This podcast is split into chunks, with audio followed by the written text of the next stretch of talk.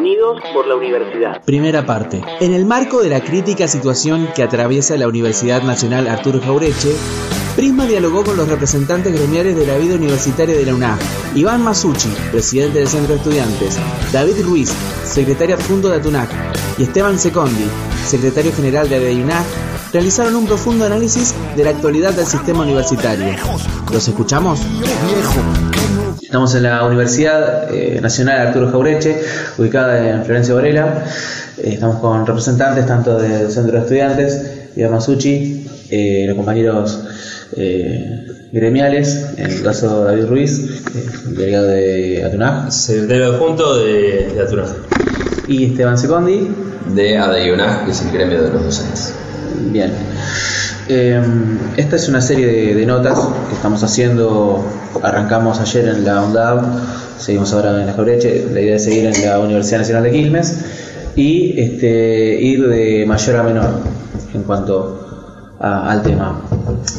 Hay una pregunta con la que arrancamos siempre, es este, estamos en 2018, se cumplen 100 años de la reforma universitaria, un hito en la educación argentina y mundial. Eh, a 100 años, justamente, ¿cómo ven el contexto de la educación universitaria argentina en la actualidad?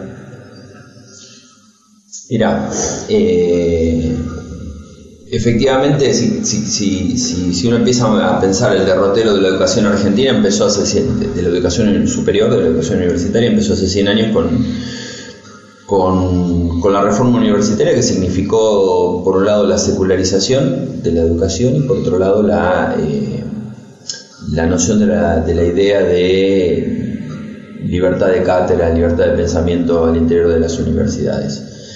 El otro granito se produce el 22 de noviembre de 1949, cuando se hace gratuito el acceso a la, a la universidad.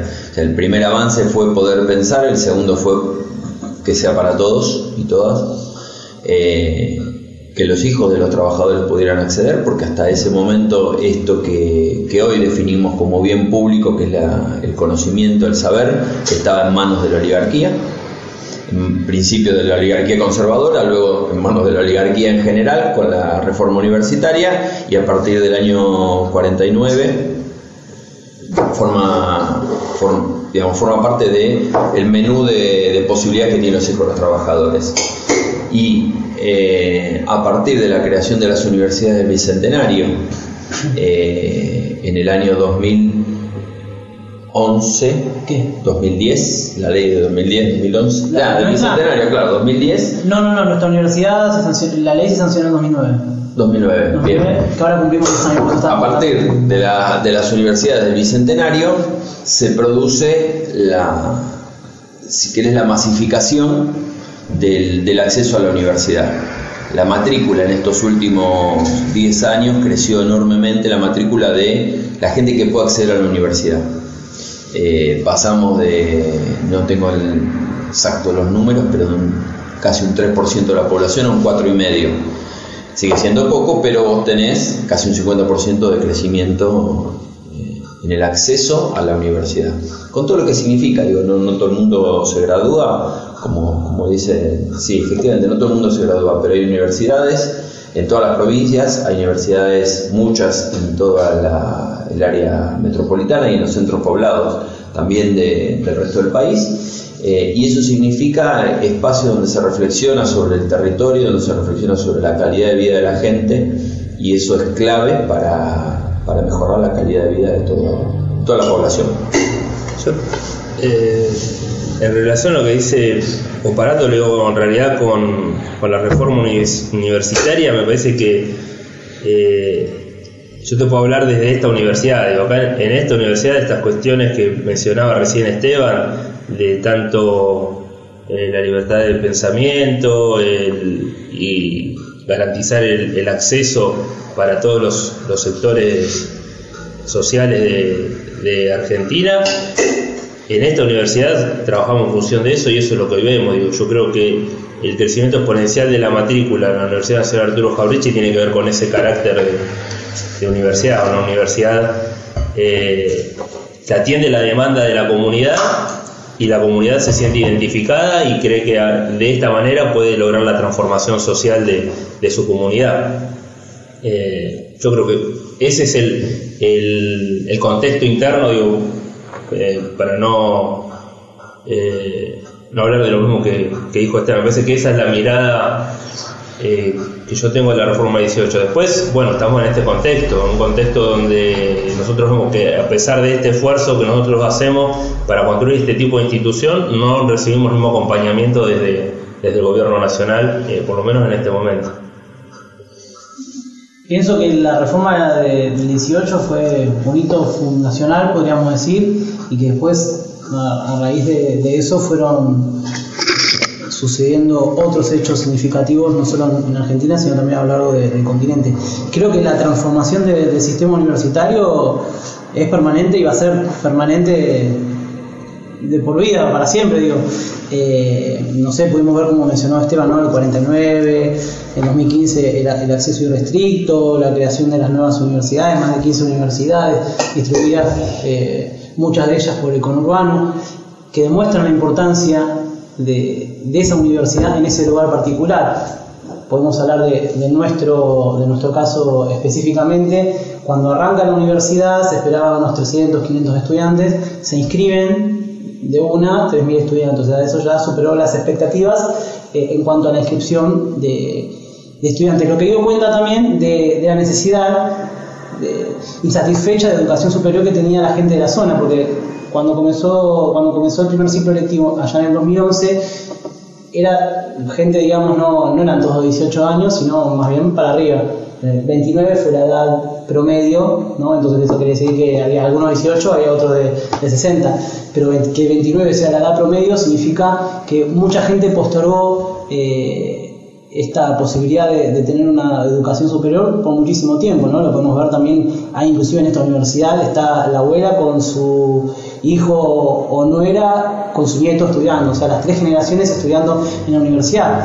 Lo que te dice, bueno, eh, no es solamente ya la, la, la- estudiante que salió o el estudiante que salió del colegio, sino que ya viene con su mamá, con su papá, viene con la abuela a estudiar. Eso es lo que vemos nosotros acá en esta universidad que vienen ¿no? a dar cuenta esto, derribando el mito por un lado de Macri de que es esto de universidades por todos lados, efectivamente eran necesarias universidades por todos lados, y por el otro lado derribando también eh, el argumento de ese Vidal de que los pobres no llegan a, la, educación superior, la zona en la que está eh, nuestra universidad, bueno, la población es bastante vulnerable, el nivel socioeconómico es tirando bajo, eh, así que nada, esos dos mitos del macrismo, esta universidad los derriba.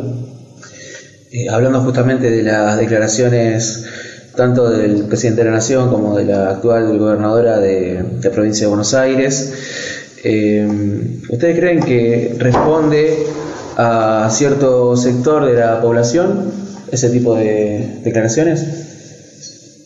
Sí, representa un pensamiento de que de, un sector que, entiende, que, estigmatiza, un sector que no es económico sino que es político, un sector que, estigmatiza cualquier tipo de intervención del Estado en, la sociedad.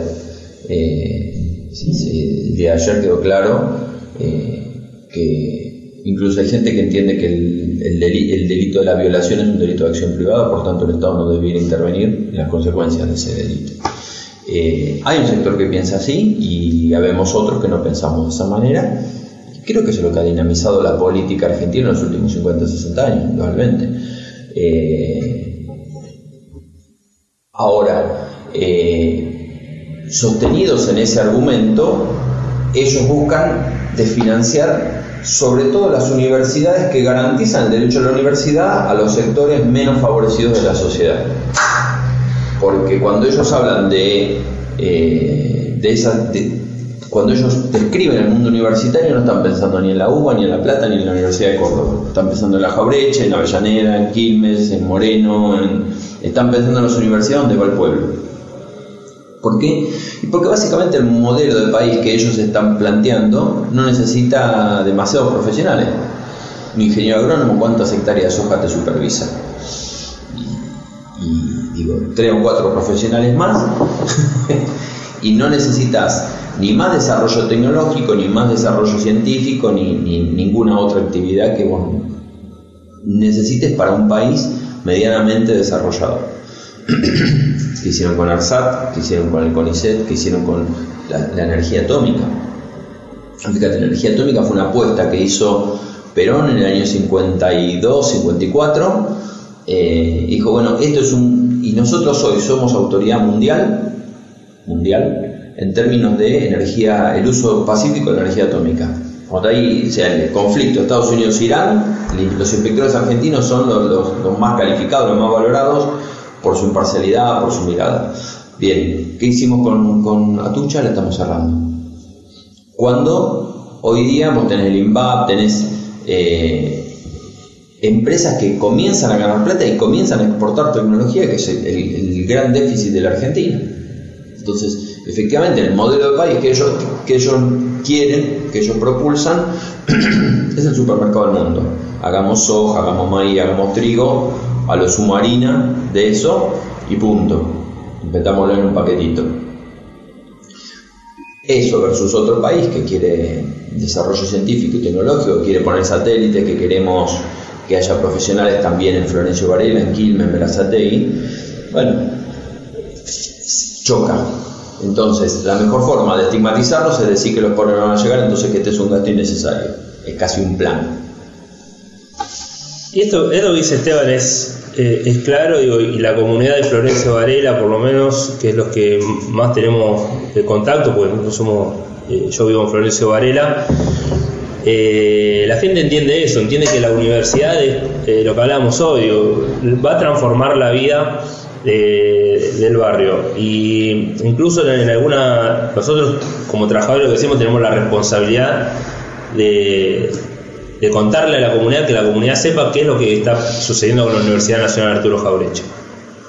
Eh, y la realidad que lo- los vecinos, muchos vecinos, lo ven como diciendo, esto es lo que nos va a garantizar que la población pobre digo, que tenemos en, en- el distrito o en los distritos acá vecinos, eh, va a garantizar que, te- digo, que podamos tener un país mejor.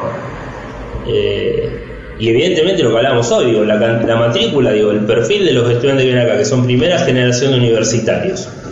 Cuando hablamos primera, es primera incluso eh, tal vez sus padres y sus abuelos nunca fueron a una universidad. estamos hablando de primera generación, eh, o a veces habla de primera generación como si bueno, son unos chicos que, que no, no conocen, no, saben lo que es una universidad. Acá los estudiantes vienen a inscribirse con su familia y se sacan fotos.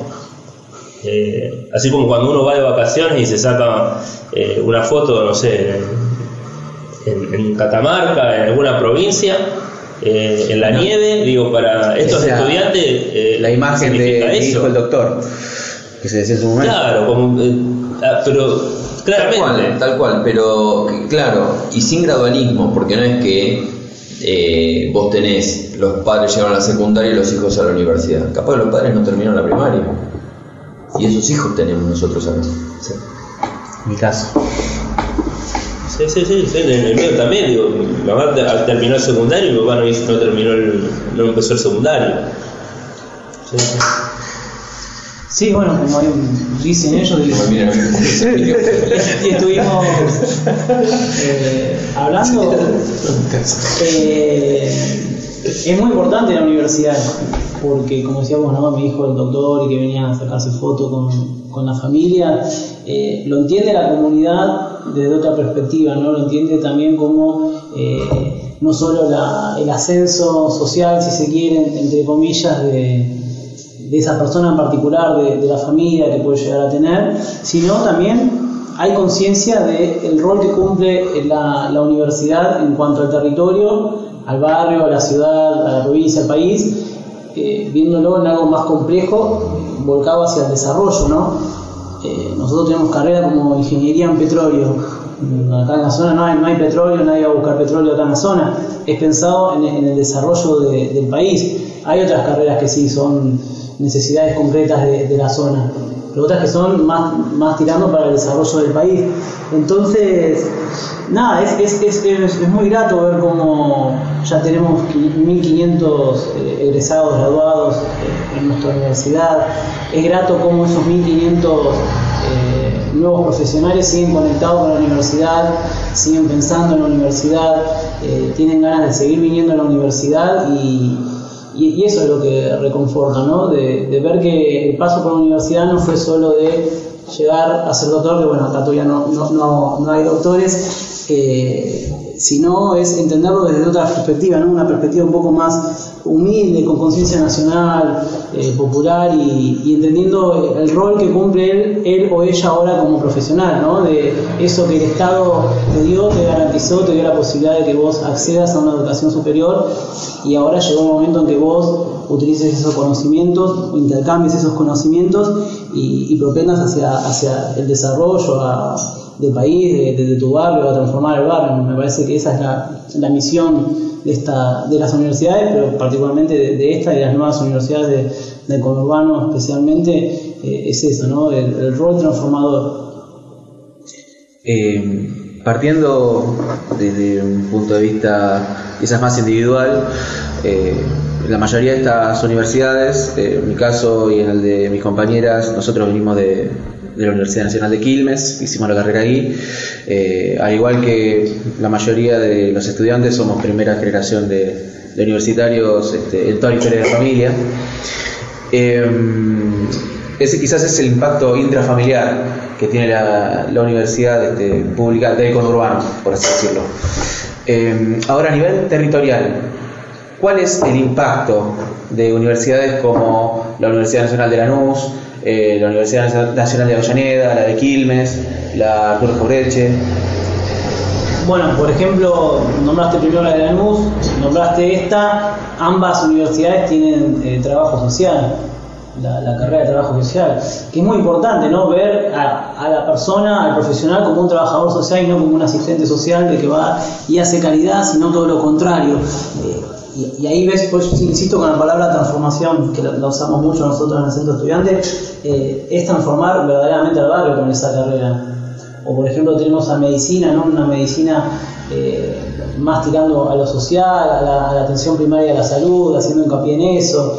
Eh, pero después pasás también a las ingenierías y si bien son como de ciencias duras se dice, tiene también una perspectiva social las ingenierías en nuestra universidad. Hay, por ejemplo, un, proyecto famoso, si se quiere, acá en la universidad, donde una materia va y desarrolla conexiones eléctricas eh, buenas, sustentables en el tiempo, porque tenemos una gran problemática en la zona, que es que mucha gente vive en casilla y las, las conexiones eléctricas son muy precarias y ya sabemos lo, lo que ocurre eh, trágicamente se repite cada vez más, entonces bueno, la universidad va y realiza unos tableros eléctricos que, nada, resultan, por lo menos, eh, realiza una prevención a, eso, ¿no? Si bien no, no, lo erradica, es una forma de prevención y, bueno, participan también los vecinos cuando van los estudiantes,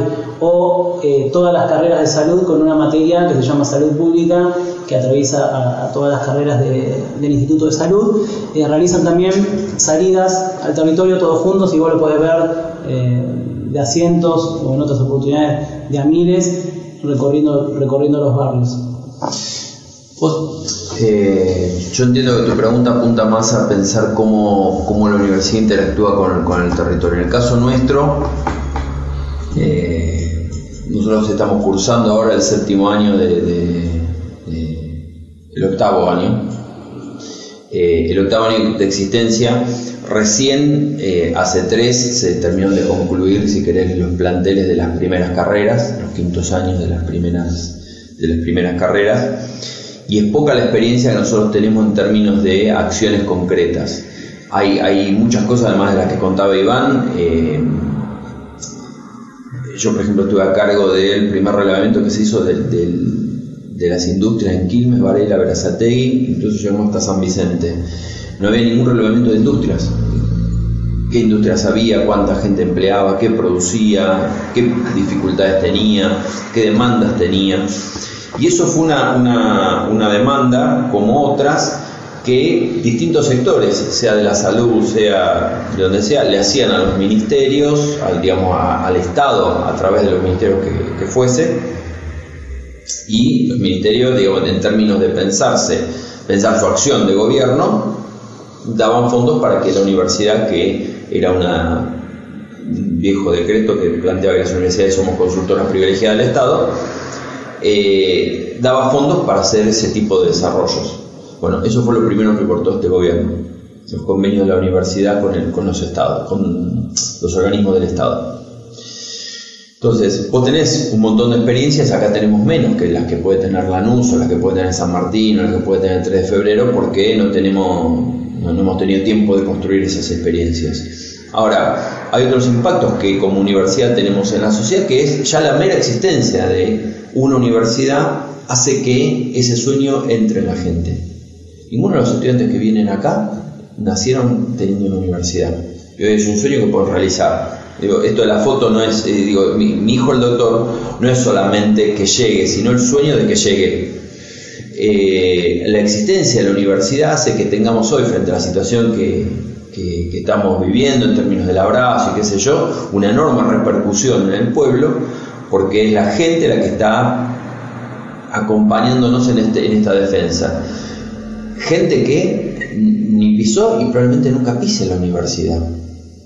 Pero verla, que esté, que pueda, que conozcan a alguien que venga, ya hace que la universidad represente un sueño de mejora de su situación personal o de la situación social. Entonces, ese es el primer efecto que tiene una universidad. Y vos lo ves, a veces en los pueblos más chiquitos nosotros laburamos y tenemos carreras, eh, damos carreras en Cañuelas, en Zárate, en Castelli, ¿no? En, en aulas donde van especialmente los docentes y dictan carreras.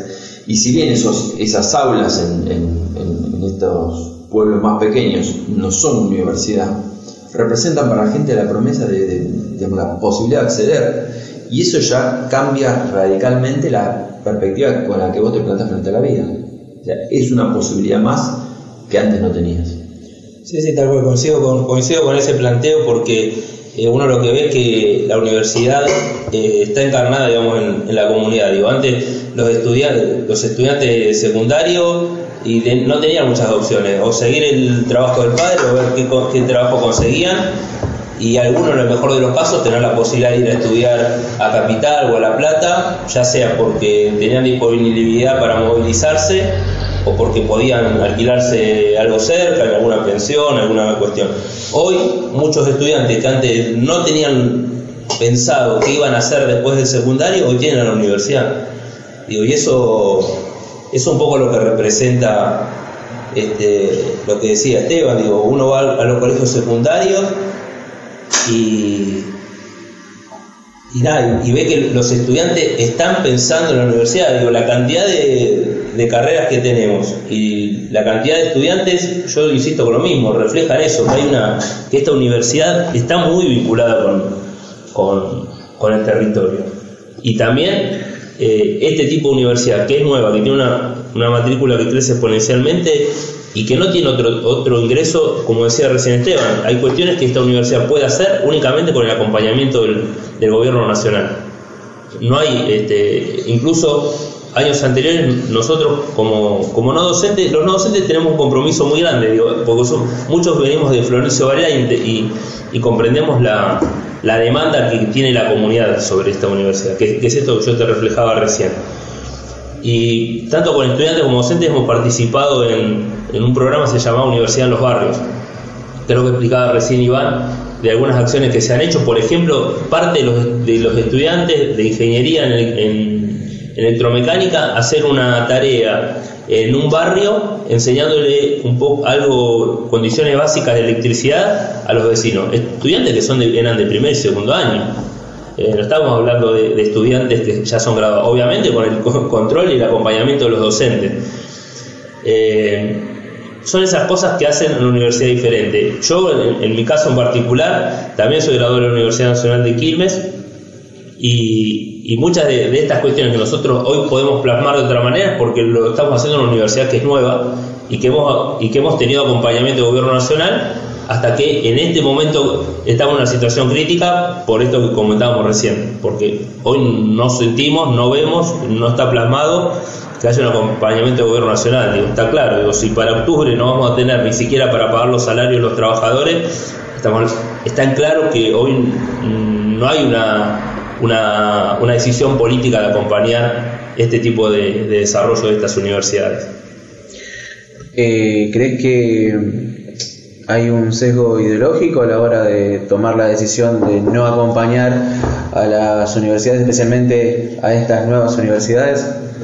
Yo creo, eh, yo, yo siempre digo esto, hoy por hoy el, sistema universitario eh, está, eh, está sufriendo un desfinanciamiento, esto lo están viendo otras universidades. Esta universidad en particular está en esta situación crítica por eso, porque es una universidad que tiene una matrícula que crece exponencialmente y que requiere de acompañamiento del Estado. Hay que tener en cuenta que nosotros tenemos la relación de trabajadores no docentes más baja del sistema universitario. Digo, tenemos pocos trabajadores en relación a la cantidad de estudiantes. Es decir, no podemos brindar las tareas de la mejor manera si no tenemos más compañeros trabajando. Nosotros hoy, además de hacer nuestra tarea, también hacemos las tareas de otras tareas, incluso la de limpieza. Digo, no, no tenemos eh, limpieza, seguridad. Digo, no. Eh, muchas veces entre los estudiantes, los docentes y los docentes nos cuidamos, digo, porque vos vas a andar por la universidad, no hay personal, digamos, que que pueda hacer ningún tipo de control. Eh, vos podés decir, bueno, podés, este, podés enrejar, podés poner, ¿cómo vamos a hacer si ni siquiera tenemos para reemplazar más de 100 vidrios que hay, que hay rotos?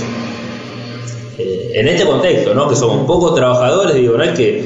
Eh, y eso digo, la decisión política hoy, por ejemplo, lo que podemos decir nosotros, que, que no hay. Digo, a nivel nacional está esta situación, hay un desfinanciamiento si la justificación es más económica que política, y yo la verdad que, que lo dudo, acá hay una decisión porque, porque no hay respuesta a esto, o las respuestas son negativas a esta cuestión.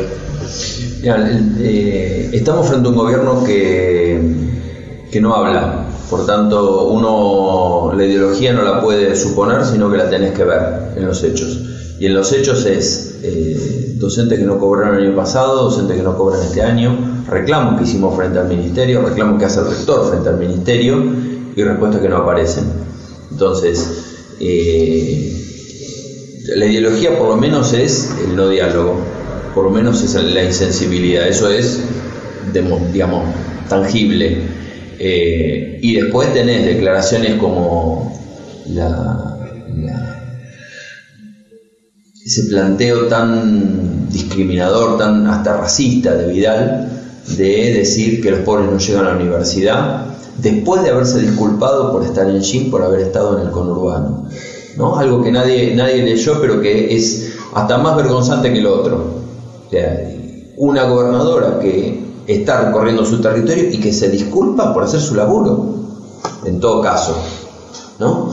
Eh, entonces, esa es la ideología de ellos. La ideología es, es, eh, si ellos pudieran hacer de esto un paquete y, y mandarlo a, a Zimbabue, lo harían. ¿Por qué? Porque la presencia del pueblo les molesta.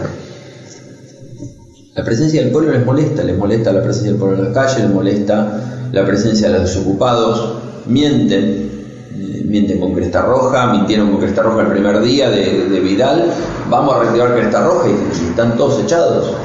Entonces, eh, es difícil con un presidente que no puede articular más de 5 o 10 minutos de, discurso propio decir cuál es la ideología, pero la ves en los hechos. Y los hechos es una ideología donde frente a, una crisis que ellos provocan, porque el mercado interno hoy está deprimido, porque ellos deciden que el mercado interno es deprimido, porque nosotros no nos están aumentando los sueldos, a, los, trabajadores, no a los docentes, a los trabajadores nos están aumentando los sueldos, frente a una decisión te hablan de tormenta, o sea, un efecto de una cuestión meteorológica, un accidente de naturaleza, cuando es una decisión. Entonces, es difícil pensar en que, en que, en que haya una ideología. Lo que es una voracidad por, por, captar fondos del Estado y dirigirlos al Fondo Monetario, dirigirlos a los bancos, dirigirlos... Fíjate, lo- lo- ellos en- para que el dólar no pase de 18 a 20, quemaron en, en una semana el presupuesto de todo el sistema universitario para sostener un dólar que hoy está a 30. Entonces, eh, ahí vos ves la ideología. Lo otro es verso, digo, está todo bien, decimos que somos lindos, globo, bailamos, hacemos el baile. de- Pero la verdad es que le pagaron a los bancos un montón de guita para que el dólar no suba, el dólar subió y el sistema eh, universitario sigue completamente desfinanciado. Esa es la ideología. Eh, sí, hay una estigmatización claramente hacia, hacia las universidades del conurbano, principalmente, ya lo dijo Macri antes de asumir, ¿no? que es esta universidad por todos lados. Nosotros advertimos eso eh, y nos dijeron que era una campaña de miedo lo que hacíamos, pero, pero bueno, ahora se ven, se ven los hechos. Hace tres años que, está este gobierno y son tres años de, de del presupuesto, de desfinanciamiento, eh, de no envío de partidas presupuestarias que corresponden a, a obras de infraestructura, aumentos o nuevas contrataciones o pase a planta, no hay promesa de pase a planta de trabajadores no docentes y que nunca se completaron. Eh, vos, no sé, vas caminando por acá por, por nuestra universidad y abrís una oficina y no es que se te caen 200 no docentes, como, como dijo David, eh, faltan trabajadores y eso se ve en, en- en lo diario, ¿no? cuando a veces se dilatan algunas cuestiones en resolver y, no es por inuti- inutilidad, digamos, de la persona que está trabajando, sino porque no, no, no da abasto con la cantidad de cosas que tienen que hacer, porque hay un no docente cada 60 estudiantes y eso no existe en ninguna universidad de- del país. Y esta situación lo sabe la- el gobierno nacional, lo sabe María Eugenia Vidal, que, que era gobernadora, bueno, nuestra universidad está en la provincia, eh, debería luchar también por nuestra universidad a pesar de que es nacional y que el presupuesto sale de- de nación. Entonces, estigmatización hay, eh, ideología, no, no, no sé, pero nos estigmatizan eh, ya en demasía porque el dinero que, envían no, alcanza para nada, ya en octubre no, va a quedar dinero y también nos estigmatizan cuando nos anotamos al boleto educativo y dejan fuera de- del boleto a un montón de estudiantes, cuando nos anotamos a la beca progresar y dejan fuera de la beca progresar a un montón de estudiantes. Eh, hay que ver qué sucede en las otras universidades y también dejan afuera de esos derechos a miles de estudiantes como sucede en nuestra universidad. Así que estigmatización hay, ideología por parte de ellos no, no, sé bien porque nada, uno ve que vienen de- del palo de- del empresariado, ve las acciones que realizan, eh, ya uno presentía que algunas cosas iban a suceder, ahora vemos cómo llega el Fondo Monetario Internacional, recuerdo que hace poco eh, salió una nota de la Nación donde decía que las principales cosas que se iban a ajustar era el título, eran las universidades y, la- y las jubilaciones. Así que nada, están yendo con- contra todo, están yendo contra todo. Y también eh, la falta, digo, de, de presupuesto se ve, bueno, nosotros no tenemos facultades y no tenemos institutos. Hay un instituto, de ingeniería, que vendría a ser una facultad, son 10 personas trabajando. O sea, ¿existe en el país una facultad que funcione con 10 personas? No, no existe. Y son miles de estudiantes que están estudiando ni más ni menos que ingeniería, sin despreciar el resto, yo no estudio ingeniería, pero ni más ni menos que las ingenierías. Reportaje, fotografía, edición de audio y voz en off, Julián Retamoso. Texto, Iván Aniti. Edición de fotografía, Camila Peñalba. Prisma Contenidos 2018.